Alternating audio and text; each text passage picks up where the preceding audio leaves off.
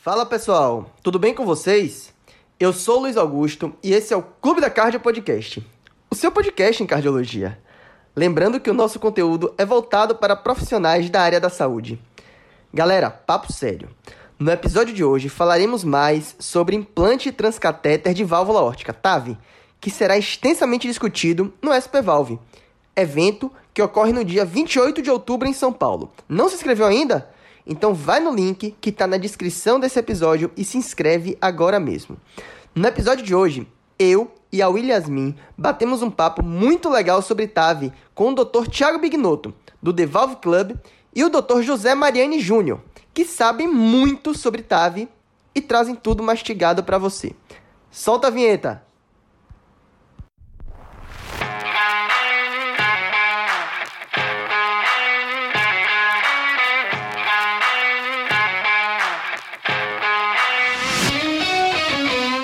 Olá a todos, aqui quem fala é Thiago Bignoto e a gente vai dar seguimento aqui aos nossos podcasts junto com o Clube da Cardio. E esses podcasts vão abordar assuntos muito interessantes que serão invariavelmente abordados no SP Valve. SP Valve que é o evento que vai acontecer dia 28 e 29 de outubro e eu não acredito ainda que você não conheça esse evento, porque além dele estar em todas as redes sociais, ele sem sombra de dúvidas é o evento mais comentado da cardiologia no ano. Sim, agora é hora de eu fazer o merchan especial do ano. Quiçá da década. Que isso? Não, nem tanto.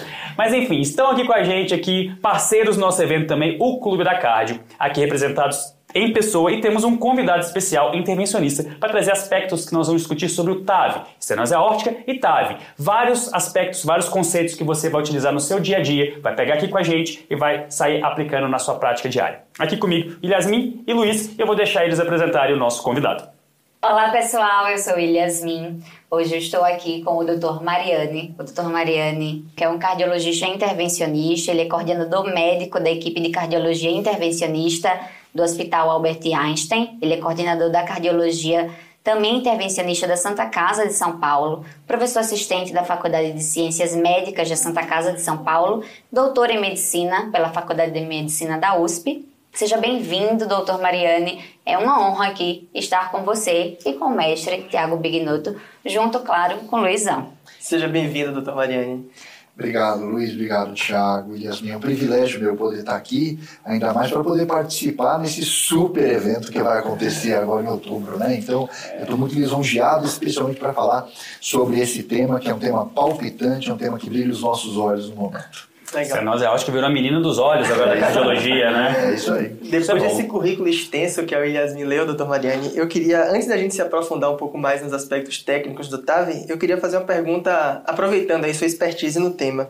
Vamos lá. Direto, né? Surpresa, exato. A gente faz consultório de cardiologia e tudo mais, é, e às vezes a gente fica na dúvida, né? É, quantos procedimentos um hemodinamicista precisa fazer para ele estar apto a realizar mesmo o procedimento do TAV? Como que é a curva de aprendizado? A curva de aprendizado. Isso é, é fundamental, essa pergunta, Luiz, porque é o seguinte: é muito difícil medir coisas, né, esse tipo de coisa. Quer dizer, como é que a gente faz para construir uma métrica para dizer se este ou aquela pessoa, frente a um procedimento que precisa de é, um procedimento cirúrgico, uma, uma intervenção, é, o que, que a gente usa de métrica para poder saber se ele está preparado ou não? Não existe isso. Bem como, infelizmente, os serviços tradicionais de residência em hemodinâmica e cardiologia intervencionista que fazem esse tipo de procedimento, uh, ele possibilita que eh, o, o, o, residente que está fazendo esse programa regular de treinamento veja e participe. Mas raramente ele sai habilitado a fazer isso. Então, a, a, a, Sociedade Brasileira de Hemodinâmica e Cardiologia Intervencionista, em parceria com a Sociedade Brasileira de Cirurgia Cardiovascular, criou um programa. E eu tive o privilégio, lá nos primórdios, de ter participado da criação desse programa. Então, nós não sabemos se esta é a métrica ideal. Mas no que diz respeito ao cardiologista intervencionista, o que é o ideal seria que ele tivesse, portanto, terminado o seu treinamento regular em hemodinâmica e cardiologia intervencionista, passe por um processo de, de treinamento através de aulas, é, é, é, através de um curso oferecido pela SBHCI, mais hands-on em cada um dos simuladores que contemplam algumas, é, é, são pelo menos oito horas de treinamento em hands-on, e a comprovação que você tenha participado com Proctor de pelo menos 10 procedimentos transfemorais. Nós sabemos que isso é muito variável de, de, de de, de, pessoa para pessoa, de serviço para serviço. E para você ter uma ideia, uh, e aí sim, contemplando todos esses quesitos, a Sociedade Brasileira de Hemodinâmica te dá um certificado, onde você está perante aos olhos da sociedade, habilitado a fazer esse tipo de procedimento. É, esses cursos hoje eles estão crescendo cada vez mais, esse é um programa muito intenso da SBHCI e da Sociedade Brasileira de Cirurgia Cardiovascular, mas nós temos aproximadamente é, 1.100 a 1.200 cardiologistas intervencionistas no Brasil. A sociedade mapeia muito bem quem é sócio, aspirante ou titular. Mas quem não é, não mapeia direito. Então nós acreditamos que exista mais ou menos esse número. Hoje, habilitados pela SBHCI são apenas 119. Mas esse número está crescendo muito. Né? Então foi assim que a sociedade enxergou como é que eu posso fazer aos olhos da sociedade para te habilitar a fazer esse tipo de procedimento. Ele passa por esse, por esse treinamento. Será que isso é suficiente? Eu acho que não. Eu adoro fazer TAV. Eu, eu, a gente estava conversando num outro momento. Eu, eu, terminei a minha residência de hemodinâmica eh, quando o primeiro procedimento de TAV foi feito. Então eu posso dizer que eu nasci na cardiologia intervencionista junto com a TAV e tive a oportunidade de acompanhar desde o primeiro procedimento. Eu adoro fazer TAV com outras pessoas que tenham mais ou menos expertise, porque sempre a gente aprende. Não tem, então, então esse é um procedimento complexo. Esse é um procedimento que a gente brinca, né? A gente fala para os nossos residentes e fellows. É, quando você faz uma TAV, você usa absolutamente tudo e mais um pouco que você aprendeu durante todos esses anos. É um procedimento que requer realmente um treinamento e uma expertise. É, é, mas foi assim que a sociedade enxergou. Então, essa é a métrica que nós temos hoje. E cabe discussão. Eu achei essa pergunta muito interessante. Inclusive, eu quero fazer as perguntas, não é na questão nem de levantar polêmica, nem nada, longe disso.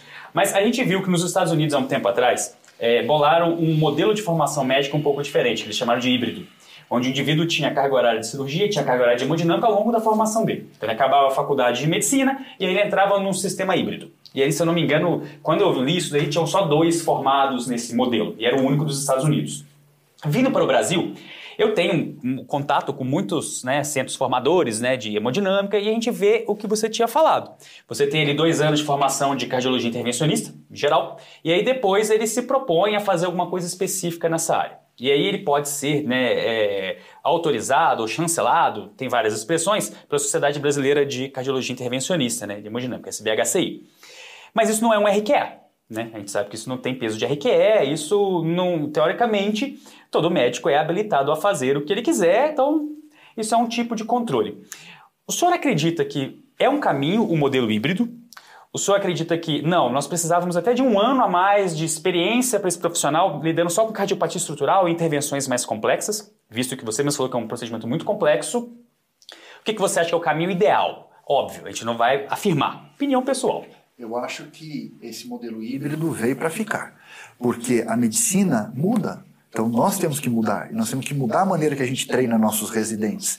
E, e, a medicina está se tornando cada vez menos invasiva, cada vez mais minimalista, e, e, a gente começa isso lá atrás, vendo a cirurgia geral, hoje o pessoal faz vídeo e etc, e robótica, etc. E a cirurgia cardíaca siga esse mesmo modelo, e eles também tornaram isso, mudaram a estrutura da cirurgia cardíaca do Brasil. E eu acho isso extremamente positivo.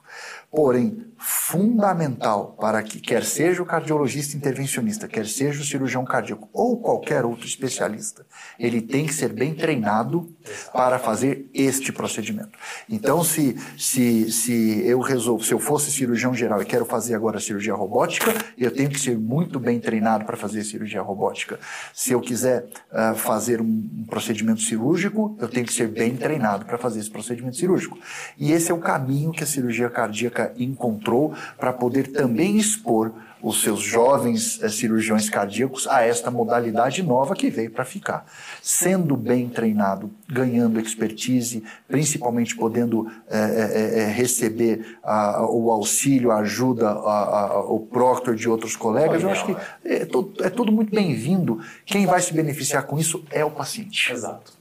A gente falou isso num podcast que a gente já fez aí, vocês vão acabar com. Aproveita e procura a nossa rede social, tem mais de um podcast rodando aí. A gente falou sobre isso, né? O objetivo isso final é o paciente. A gente aprende bastante junto, a gente ganha, mas quem ganha mais, sem é sombra de dúvida, é o paciente. Perfeito. Agora, a curva de aprendizado, nós já entendemos que ela necessita de um longo período, porque é um procedimento muito específico aí 14 anos no Brasil, mais ou menos, né? Desde o primeiro implante, talvez. Sim, gente está aí, né? Sim, diversos tipos de próteses surgindo novas cada vez mais.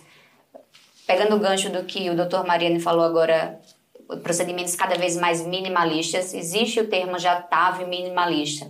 O que é que significa, né? O que é que muda da prática já habitual e o que é que isso necessita aí de acrescentar nessa nova curva de aprendizado, porque é uma curva recente, 14 anos é recente. Quando a gente começou a fazer TAV, nos primeiros protocolos, a impressão que dava é que você entrava numa cirurgia convencional, cardíaca convencional. Tamanho, cuidado e invasividade do seu paciente. A sala híbrida, né? É, a sala híbrida, que era, na verdade, um centro cirúrgico onde o, o imaginicista foi, foi colocado lá dentro. Sim. Né? Tipo assim, agora vem aqui, vamos fazer, e todo mundo olhando. E aí você tinha todos os acessos vasculares possíveis invadidos marca-passo para tudo quanto é lado. O paciente tinha transesofágico, anestesia geral, entubado, aquela, aquela história toda. Ficava cinco dias na UTI, todo mundo olhando para ele com medo. Circuito de extracorpóreo montado. Montado, é ligado, é, exato. Ligado, ligado, já todo mundo assim, com mesa cirúrgica aberta. Nossa. Era isso, tipo, todo mundo entrava, que silêncio, uma tensão. E aí veio o tempo passou, o pessoal ficou mais confortável na curva de aprendizado e hoje a gente tem a famosa minimalista, né? Procedimento minimalista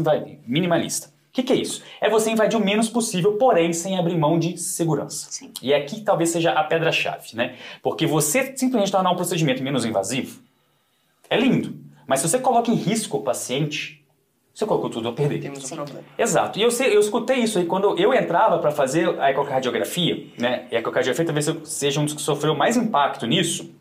Era sempre transesofágico Aí você chegava no, no, na sala de, de hemodinâmica, olha, a gente vai fazer então com sedação e ecotranstorácico. O ecocardiografista ele fica meio constrangido às vezes de virar e falar assim, não, não dá para fazer. Você acaba interferindo, interferindo direto no, no conduta que está sendo tomada ali.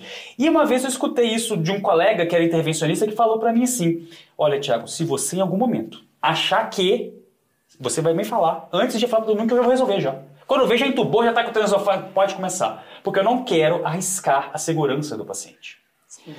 Pago o preço de fazer o anestesia geral, mas com o paciente na mão, segurança. Eu acredito que o senhor também entenda claro. isso. É lindo com o paciente entrou, sedação, transtorácico, foi tudo bem, dois dias depois está em casa. Lindo. Só que se você arrisca, você pode perder o paciente num processo desse. Sim. E a gente vê que em pacientes estáveis, tudo lindo, você consegue fazer um rastreio legal pelo transtorácico durante o procedimento. Você consegue fazer um acompanhamento, mas em pacientes complexos, multivalvar, cheio de doença, você não consegue essa segurança num transtorácico. E aí sim você tem que dar um passo atrás, invadir um pouco mais para ter mais segurança. Hoje, a gente tem isso. Qual é o protocolo? Tentar ser minimalista.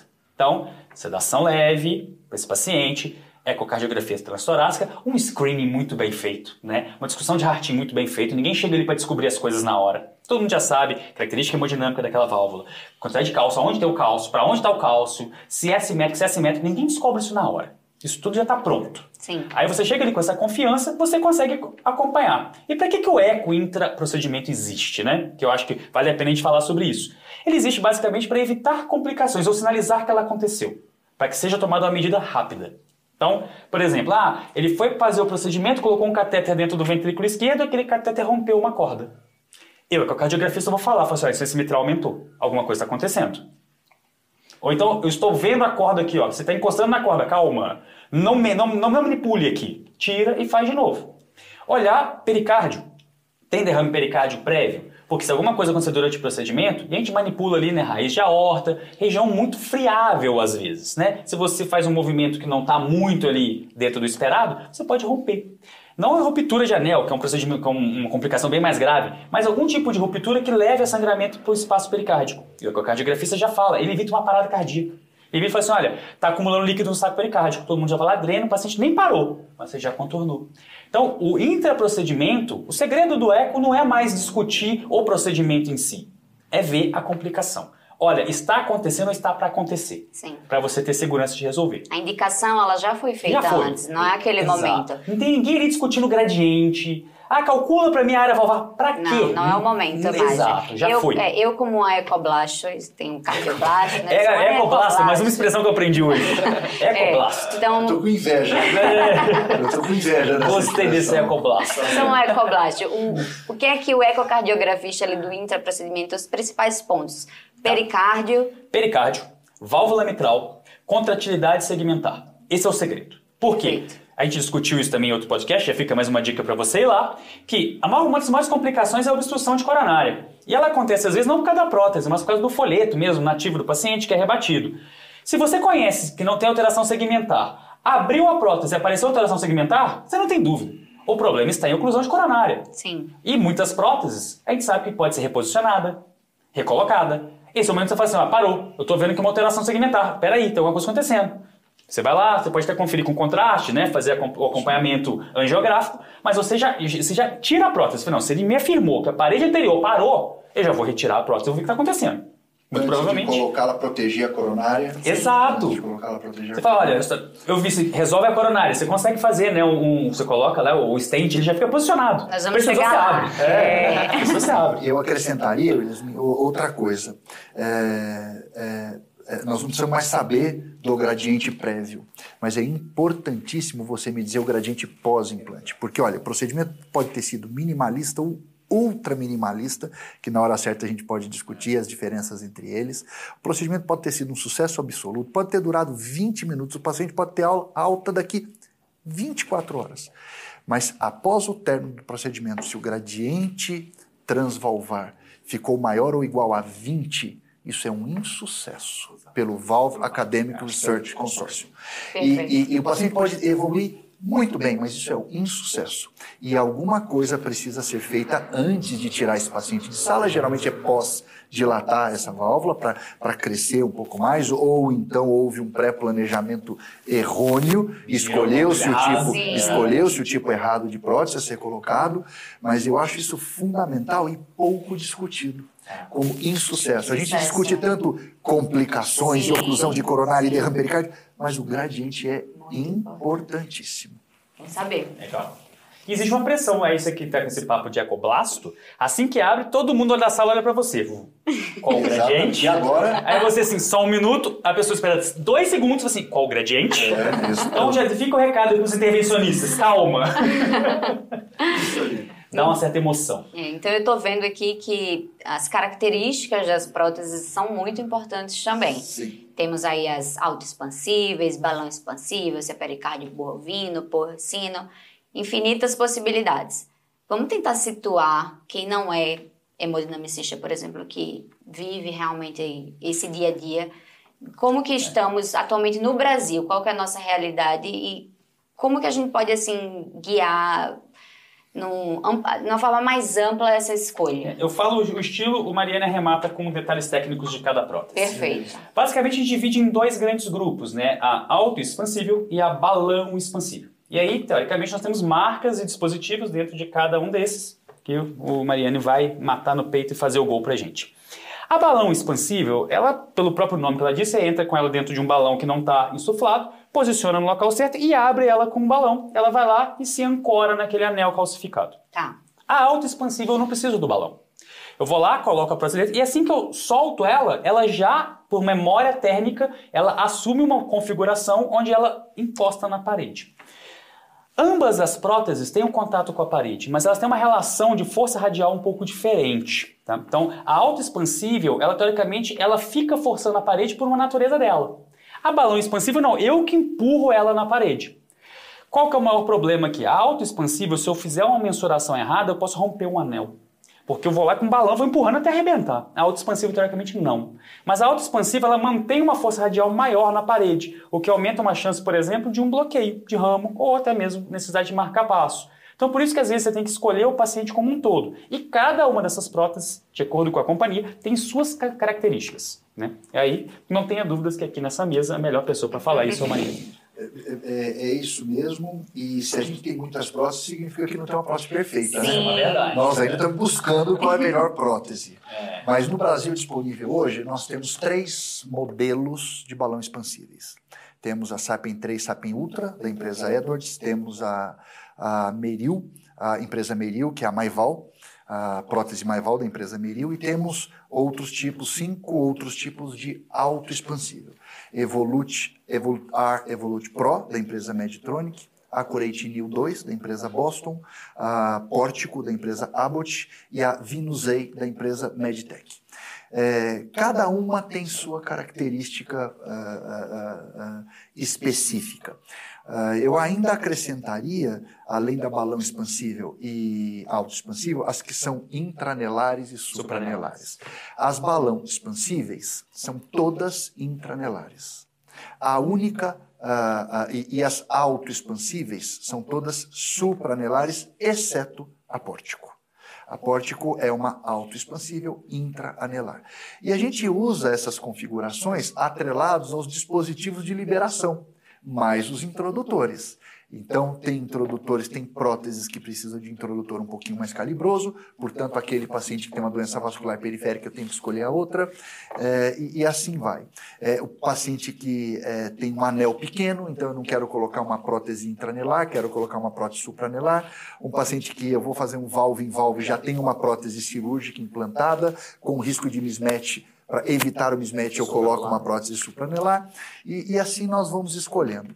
A outra coisa que, que, que é, é, é muito importante é a distribuição do cálcio cálcio excêntrico, cálcio para via de saída, aquele cálcio que pega uh, paraseptal e paratrial esquerdo em dente de sabre, ou aquele nódulo de cálcio que tem a ponta dele voltada para o anel, que eu costumo chamar que são a bala de ponto 40 de revólver apontado, são, são situações de alto risco para ruptura de anel. Então, como o Tiago, que é quase um cardiologista intervencionista aqui falou, nós temos que lançar mão para este cenário de próteses que ofereçam, durante o seu período de liberação, uma força radial menor.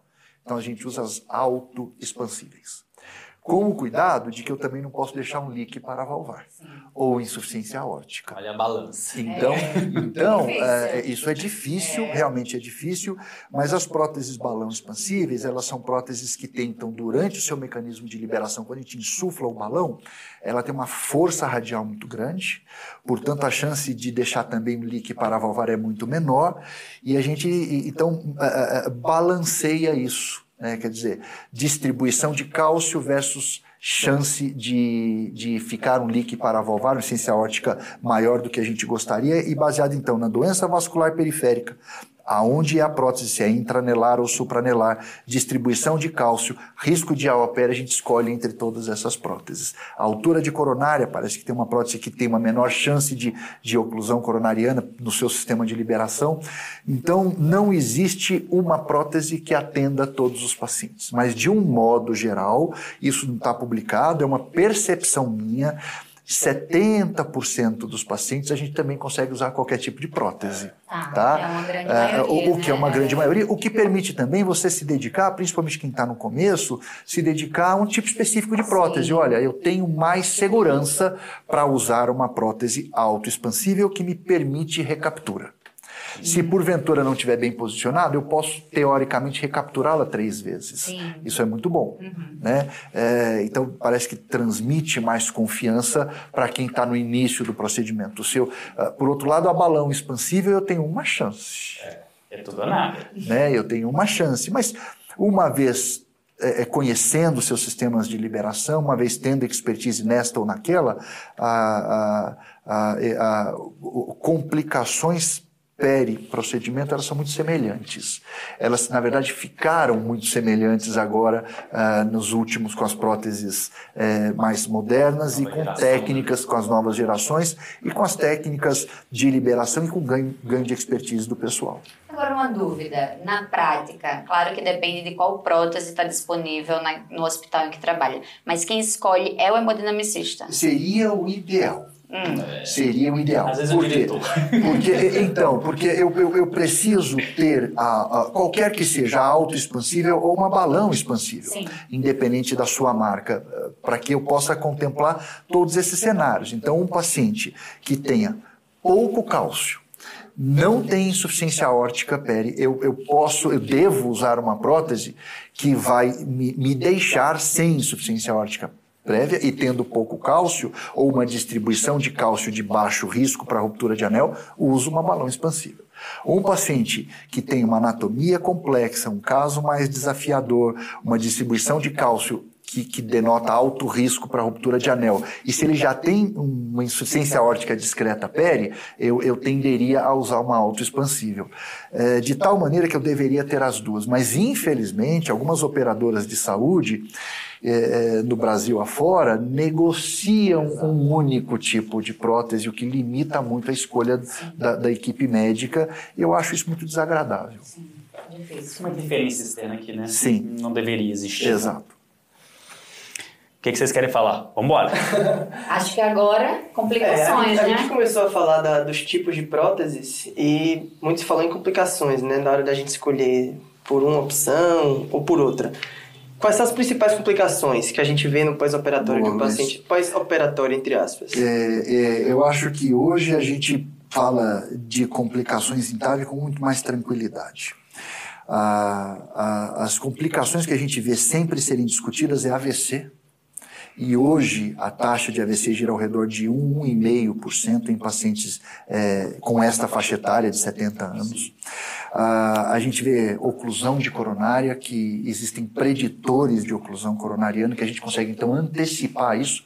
Talvez por isso esta hoje seja uma complicação rara, 1% para menos. Ruptura de anel, que é uma catástrofe, porque Tem rompeu o anel. né? É, é, tem que converter para cirurgia, mas a chance de ter sucesso nessa É conversão é baixíssima, porque é uma complicação É muito catastrófica. E, e a gente fica discutindo distribuição de cálcio, mensuração, a importância da tomografia nisso é fundamental.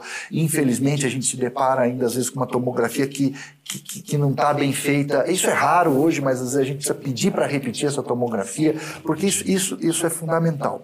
Mas pouco se discute na complicação que é mais comum. Que é a complicação vascular. A complicação vascular, a complicação vascular é a principal causa de morbimortalidade no paciente desse tipo de procedimento.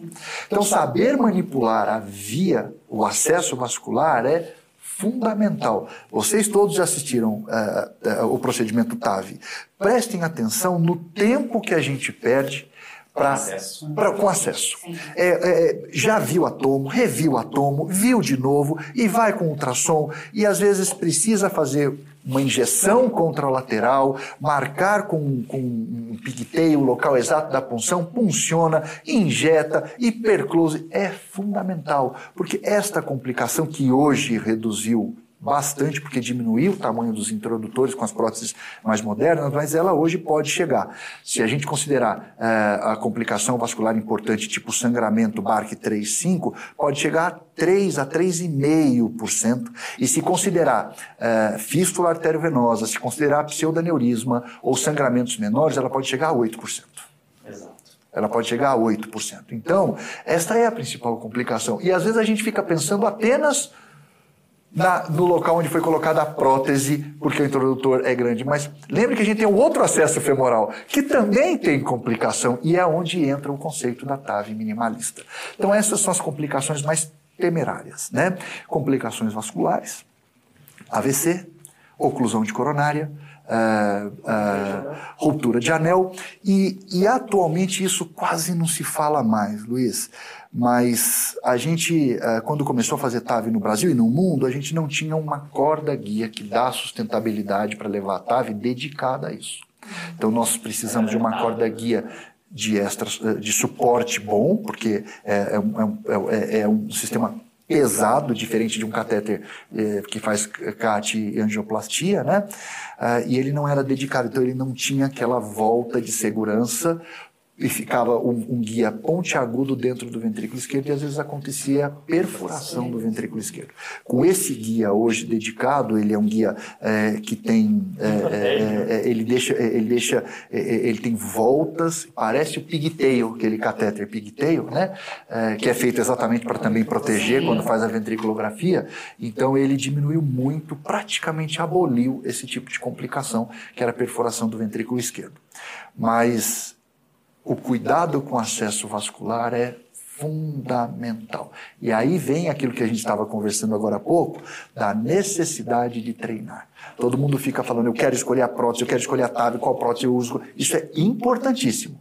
Mas manejar o acesso vascular é tão é, importante. É, ou mais, porque é a principal causa de complicação. É. E é interessante né? que o perfil do paciente que faz o TAV que é um paciente de alto risco cirúrgico, é o que tem maior risco de sangramento, sangramentos maiores, né? Exatamente. Então, já acrescenta ainda mais. O senhor estava falando, estava pensando nisso, porque eu lido com, a gente lida, né, com pós-operatório de cirurgia cardíaca e são pacientes que sangram muito fácil. De é, frágeis. Né? Frágeis, frágeis, exatamente. E, então, é a maior complicação e nesses pacientes em si, é mais ainda. Realmente. Agora, em relação à obstrução de coronária, a gente tem cada vez mais novas técnicas, né? Podemos Sim. deixar um stent lá Sim. já posicionado. Sim. O melhor, eu, eu, eu falo sempre isso, o melhor tratamento para obstrução coronariana é não deixá-la acontecer. É.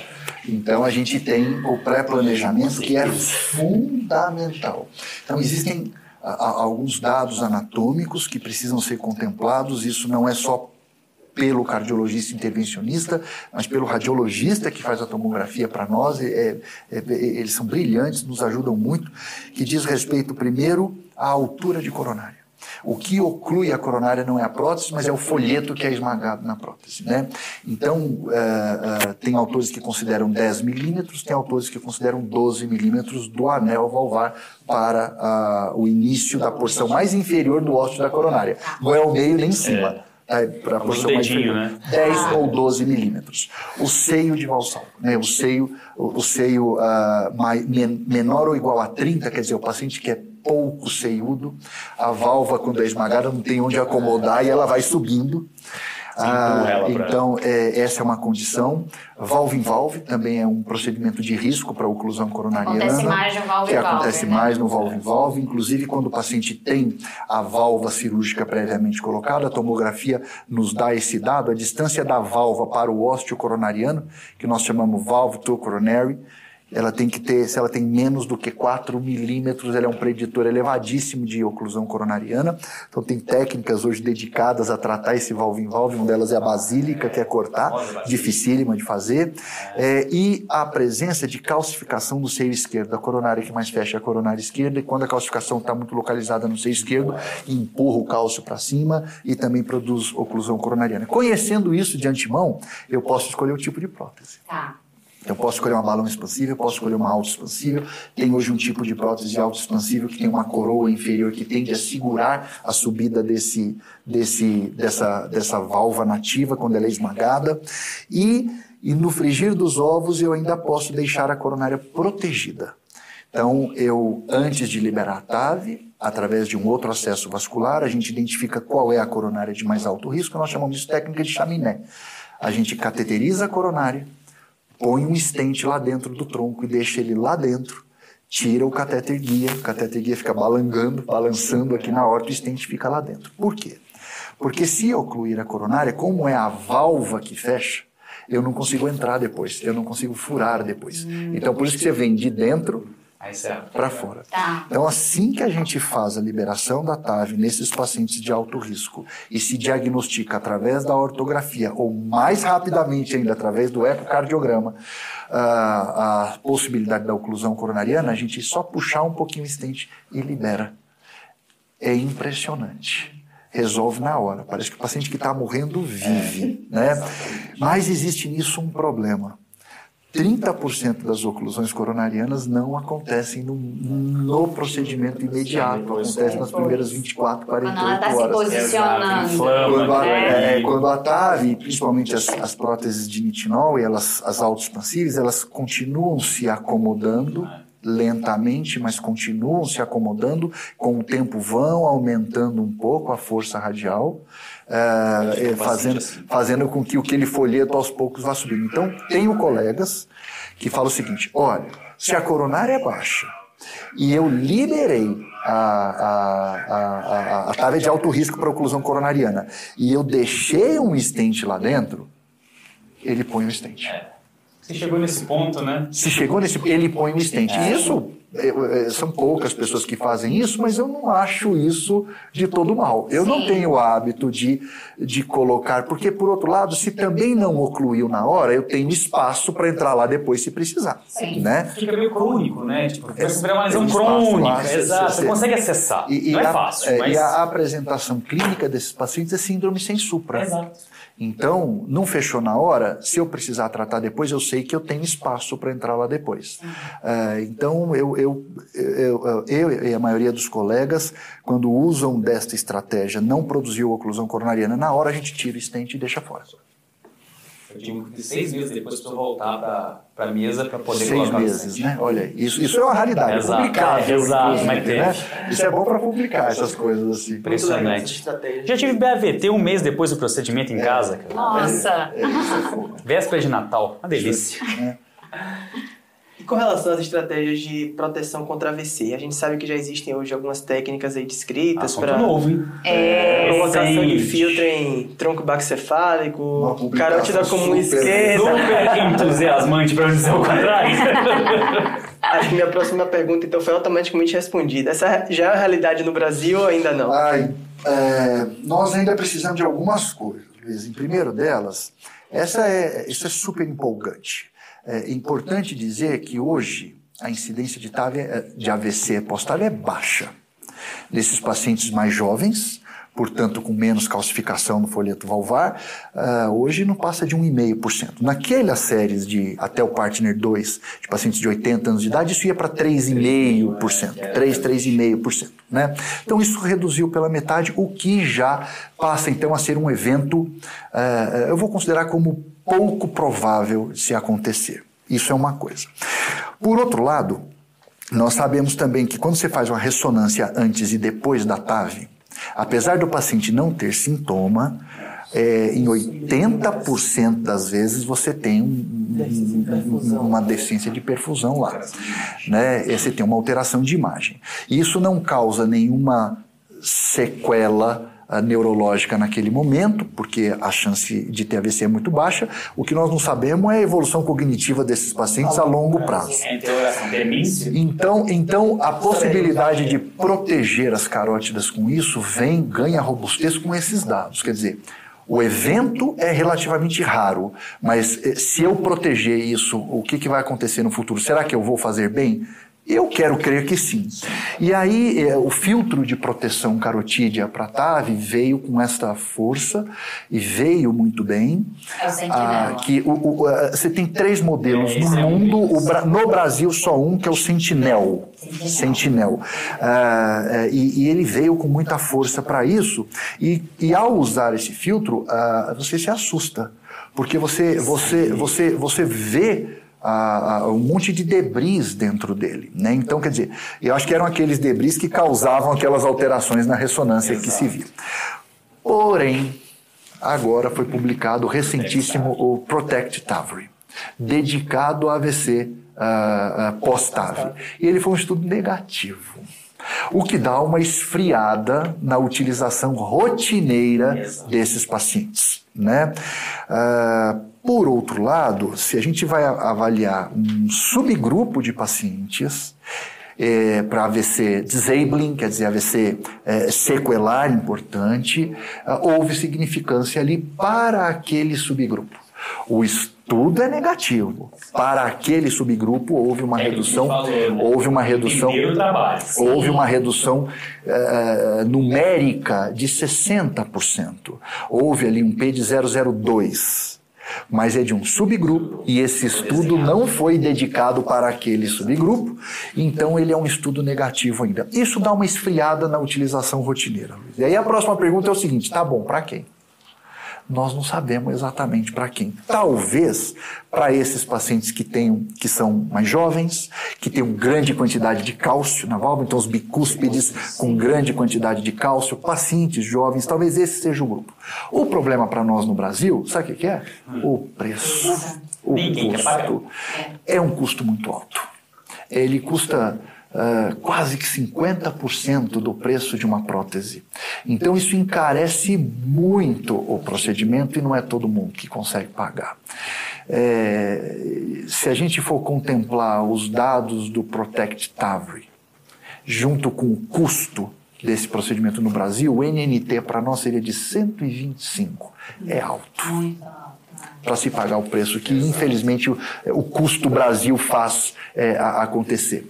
Ah, é, então, isso dá uma esfriada, pelo menos aqui no Brasil, na necessidade, ou seja, na obrigatoriedade de você utilizar rotineiramente em todos os pacientes, mas Uh, nós ainda precisamos saber, e esse estudo foi uma pista para isso, ele levantou uma hipótese para isso, ele apontou para um lado, né? E, e, e, e, talvez a gente vai precisar aí identificar verdadeiramente qual é o melhor subgrupo que vai poder gastar isso e trazer um real benefício para nós, né?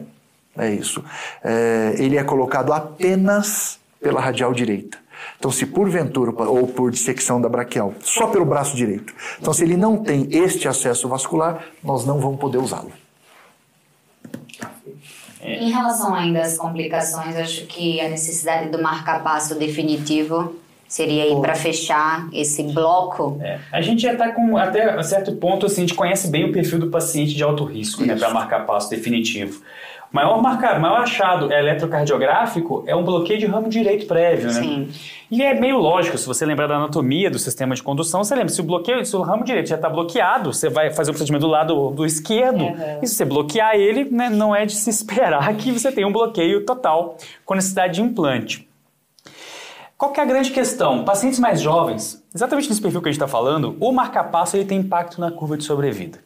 Pacientes já bem mais idosos, octogenários, nonagenários, por mais que ele precise de marcar passo, você não, não enxerga esse impacto, até porque a, a, sobrevida não é tão grande. Mas no paciente mais jovem, sim. E aí no paciente baixo risco, mais jovem, a necessidade de marcar passo ela pode ser sim um problema. Marca passo ou até mesmo apenas o BRE novo. Exato. O BRE leva de sincronia ventricular, sim, né? Isso aí pode levar a perda de, de, de fração de ejeção progressiva. A gente uhum. vê isso daí acontecendo. Então, assim, você tem que mapear esse paciente, ele, isso aí é feito também da mesma forma, no pré-procedimento, você não vai discutir isso na sala de procedimento mais. Sim. Tipo, é ali atrás você vai pensar assim, beleza, eu tenho um paciente de alto risco, coloco na balança, entre cirurgia e TAV, é igual? É. E eu tenho alto risco de marcar passo, talvez valha a pena você dar preferência à cirurgia convencional nesse paciente, se ele for mais jovem, baixo é risco. Verdade. É, os, os mais fortes preditores, como você falou, BRD e o BAV de primeiro grau novo. Esses são os mais fortes preditores de necessidade de marcar passo definitivo pós-TAV. O BRE não está relacionado com o implante do marca-passo definitivo, mas está relacionado com maior mortalidade em falou, um segmento de dois anos. E aí você tem que contemplar isso sim nesses pacientes mais jovens, ou se você porventura é, vai, é, se mesmo assim o caminho foi para TAV, você pode escolher entre uma balão expansível e uma autoexpansível.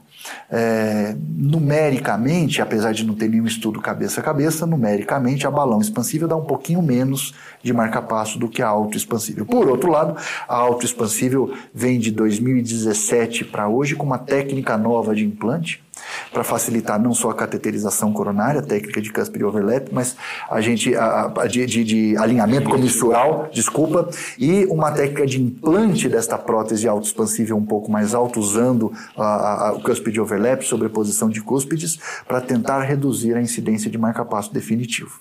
Tá? Então você tem como é, prever e tem como tentar diluir o risco, mas isso é fundamental saber. Nos pacientes mais jovens que precisam do marca-passo definitivo, isso interfere na mortalidade deles. Muito bom, agora eu quero partir para uma pergunta polêmica para Tiago. Opa, vamos lá. Estamos falando aqui do implante transcateter da válvula órtica. Acho que com o advento agora do valve em valve, que seria colocar esta prótese dentro de uma prótese antiga, né? Uhum. Nós temos aí cada vez mais, eu acho que um cenário de indicação da prótese biológica sendo indicada cada vez mais. E a prótese mecânica? Mecânica. É. Em que É. cenário, assim, será seu fim? O que, é que acontecerá? Não, não, eu acredito muito ainda na prótese mecânica porque ela tem um nicho muito específico. Paciente jovem, padrão Brasil, que é doença reumática, prótese mecânica tem espaço de sobra ainda. Como você disse, né, o valve em valve, que é uma técnica que você pode utilizar diante de uma deterioração de uma prótese biológica, ela não está disponível numa prótese mecânica. Sim. Tem até um relato anedótico na literatura de uma pessoa que foi lá e fez uma fratura louca e colocou um TAV lá dentro, mas isso não, não é rotina, isso não existe, né? O que nós temos hoje de dispositivo é impossível você pensar num valve em valve com prótese mecânica. Tá? Então, para paciente jovem, que você tem uma expectativa de vida aí de 20, 30 anos, a prótese mecânica é uma boa alternativa. Tá? Até porque você, imaginando, ah, não, então coloca uma biológica e faz um valve em valve depois. A gente está falando de um paciente de 20 anos, que vai até 50 anos. Você vai fazer um valve em valve para paciente de 50 anos. Quanto tempo isso vai durar? Né? Ninguém sabe, a gente não tem esse, conhecimento. Mas você colocar uma prótese mecânica lá, se ela for muito bem cuidada de acordo com a anticoagulação, isso fica até 80 anos, 90 se ele viver até lá. Então ela tem uma indicação muito clara. Óbvio, tem os, os problemas de usar uma prótese mecânica. Antigolação, a gente não tem dor aqui para prótese mecânica até o presente momento, então vai ter que ser a famosa varfarina, com todas as suas posologias desafiadoras, vamos dizer assim. Não impossíveis, mas desafiadoras. Então, esse é um contexto que a prótese mecânica está bem estabelecida, eu acho que não tem nem que abrir muita discussão, porque senão você começa a levantar polêmicas que não existem realmente. Sim. Tá? Agora, aquele paciente borderline, né, 50, 70 anos, aí eu já acho que a prótese mecânica perdeu bastante o poder ali. Se você olhar as diretrizes, entre 50 e 70 anos, está bem claro que quem decide isso é o médico ou o paciente. Mas eu acho que agora a prótese mecânica ficou para a segunda linha nesse público. Porque aí sim, você tem lá um paciente de 60 anos, uma prótese biológica, isso deve durar ali seus 15, 20 anos, você tem a alternativa de um valve em valve nesse contexto que você não teria no outro, no outro cenário, né? Concorda, Maria? Eu é, acho que hoje, hoje é, passados seus 60, 70 anos, se necessário for, é, é, após os 50 anos, provavelmente, uma prótese biológica justamente para possibilitar isso, mas aí a gente tem que tomar cuidado com outra coisa, com mismatch. Porque quando você tem uma prótese biológica, eu vou fazer um valve em valve, muitas vezes a prótese, ela, ou a área valvar efetiva, ela é um pouco menor do que a que foi aferida pelo cirurgião, porque a prótese cirúrgica tem a área valvar e tem o coxim para que ele possa suturar. Por isso, a área valvar efetiva imediatamente pós-procedimento, quando comparado da válvula cirúrgica com a TAV, ela é maior, porque na TAV ela não tem esse coxim para o cirurgião suturar. Mas às vezes, o anel que já era relativamente pequeno, mais a prótese que o cirurgião precisou colocar, ficou pequeno demais. Se eu precisar fazer um valve em valve, ah, posso, ah, de novo, pode ser um sucesso absoluto, mas o gradiente transvalvar se ficar maior do que 20, isso é mismatch e é insucesso. Então é Impacta muito na sobrevida. impacta na sobrevida. é. Então é fundamental que hoje, além disso, o cirurgião também escolha uma prótese fraturável.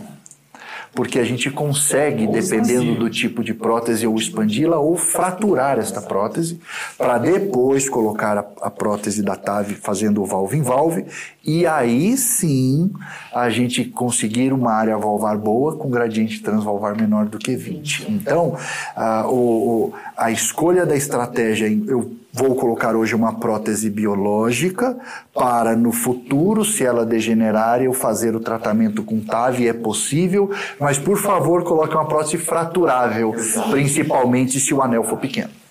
A medicina é incrível, né? São tantas opções. É, é isso mesmo. Meus olhos brilham. Aproveitar que você falou sobre prótese mecânica e levanta a bola né, sobre anticoagulação, seria legal falar de antiagregação né, e anticoagulação Boa. nesses pacientes, que Boa. também está bem na discussão, né? E aí é legal até pra gente trazer um resumão disso, porque eu acho que a gente consegue tornar isso bem prático, né? Eu tô falando pra falar que todo, todo mês eu recebo pergunta disso no Instagram. E aí, o que que você sugere? Eu uso o que aqui nesse paciente? Posso usar DOAC? Não pode usar DOAC, né? É. Quando su... Era a próxima, então. Quando surgiu, quando surgiu a ideia né, de você fazer TAV, isso veio da hemodinâmica da dupla antiagregação plaquetária. A S clopidogrel para todo mundo. Empírico. É empírico, isso aí, um ano. Mantém um ano igual o stent. Põe aí, um ano. E todo mundo mantinha. É tudo humano, né? Todo um ano, É, exato. É, um ano. Quanto tempo? Por que um ano? Um Porque ano. assim, porque um ano, 12 meses é o ideal. Cabalístico. Aí a pessoa começou a ficar mais ousado, seis meses tirava um, né? Igual foi com coronária também. O que, que nós temos hoje, né? Num cenário ideal, onde o paciente não tem indicação de anticoagulação, então o paciente não tem FA, não tem nada que precise, você vai utilizar a dupla antiagregação no procedimento e na sequência ele usa só um antiagregante. Okay? E fica ali. Tem trabalho, tem noção de três meses você pode tirar tudo nesses pacientes. Né? Mas o que nós temos de evidência é que nesse período o ideal é manter um. Ele precisa de tomar um anticoagulante. Ele tem FA, por exemplo. O que, que você vai dar para esse paciente? Ele já é anticoagulado. Antigamente o pessoal fazia anticoagulante mais a dupla antiagregação, que era tripla, viu que sangrava demais, não valia a pena, tirou um antiagregante e agora recentemente foi comparado e viu que só o anticoagulante era o suficiente nesse contexto. Você não precisa mais da antiagregação nesse paciente. Ah, Tiago, lindo então. Então dá anticoagulante para esse paciente é bom. E se eu der esse anticoagulante sozinho para um paciente que não tem indicação de anticoagular? Você aumentou a mortalidade. Então dar para ele um anticoagulante qualquer que seja aumenta a mortalidade. E a próxima pergunta é: qual, qual anticoagulante eu posso usar nesses pacientes? Qualquer um. É igual o desfecho entre a varfarina e o DOAC. Então, por comodidade posológica, paciente idoso, polifarmácia, policomorbidades, ele acaba recebendo um DOAC como primeira escolha. Né? Excelente. Muitas vezes a gente se depara com esses pacientes que fizeram angioplastia. Sim. imediatamente pré-TAV. E aí é, muda só um pouquinho o que o Tiago falou. Se o paciente precisa receber anticoagulante e fez angioplastia, ele vai receber um antiagregante Exato. mais o anticoagulante por seis meses. E aí depois você tira o antiagregante e mantém o anticoagulante. E o antiagregante preferencial seria o clopidogrel? Clopidogrel, só o clopidogrel. Só o clopidogrel. Se o paciente não precisa da anticoagulação, em vez da monoterapia antiagregante, você dá a dupla antiagregação, seis meses, e depois tira e deixa a monoterapia. E, e, e, às vezes a gente se depara com essa situação. E uma coisa que é super interessante é, é a evolução desse paciente que está apenas com antiagregante e começa a aumentar o gradiente transvalvar. Essa é uma complicação tardia. Né? Então, uh, o segmento ecocardiográfico que deve ser feito, uh, idealmente no pós-operatório imediato, 30 dias, 3 meses, 6 meses. Mas se a gente começa a, a, observar o aumento do gradiente transvalvar, nós temos que tomar cuidado com trombose da prótese. O que existe, o ideal, é, existe a suspeita clínica, é a tomografia que faz o diagnóstico, ele tem uma sensibilidade melhor e, independente do que o paciente deveria receber lá no começo, o tratamento para essa situação é anticoagulante. Sim. É anticoagulação. Né? E que de um modo geral, reduz, é, resolve essa trombose. E até empírico, se você não conseguir documentar tão bem essa imagem na toma, você pode tentar e avaliar ele em dois meses. Exatamente. Às vezes você melhora o gradiente, tá dado o diagnóstico de trombose. Deu até saudade da Ju agora do clube da tomografia. Acho que passeamos aqui pelos principais pontos mais específicos do TAV Sim, eu achei legal porque isso aí complementa o outro podcast que a gente já montou sobre TAV. Então é muito conteúdo em relação a TAV. Sugiro que você assista com calma numa sexta-feira, uma taça de vinho, vai devagar e vai acompanhando. Faça ali seu resumo acompanhando com a gente. Se tiver dúvida, pode mandar pergunta que a gente responde, né? Tanto o Clube da Cardio quanto o Devalve Club. Uma verdadeira aula aqui com vocês. Sim, e lembro vocês, se você ainda não garantiu a sua vaga no SP Valve, provavelmente quando você estiver vendo esse, esse podcast já vai estar tá acabando vaga, se é que já não vai ter acabado, né? Então, sugiro fortemente que você faça, porque lá você vai ver isso na prática, envolvido num novo conceito, que é o conceito do Team 4.0, que se você ainda não sabe, vai lá, acessa o site, acessa pelo site do pessoal do Clube da Card, entra no link lá para fazer a inscrição, né? Eles estão com a gente fazendo aí a divulgação desse evento, a promoção de tudo que está acontecendo. E eu tenho certeza que você não pode ficar de fora, né? O link da inscrição está na nossa bio lá no Instagram, que é aquela descriçãozinha logo lá na página inicial. Para quem ainda não nos segue, o Instagram Clube da Cardio. Temos o Instagram do nosso podcast, que é o Clube da Cardio Podcast. Nosso site clubedacardio.com.br. Exato. Esse conteúdo desses todos os podcasts estarão em todas as plataformas Devalve Club e Clube da Cardio. Foi um prazer ter vocês aqui. Queria agradecer o pessoal do Clube da Cardio, ao Mariane mais uma vez por estar com a gente. Um grande abraço. Até a próxima. Até a próxima. Até a próxima. Muito obrigado. Para mim foi um privilégio poder estar aqui e eu convido a todos para o SP Vols. Eu virei, eu assistirei e acho que vocês devem fazer o mesmo. É imperdível. Um abraço a todos. Obrigado, pessoal. Obrigado. Até lá, pessoal.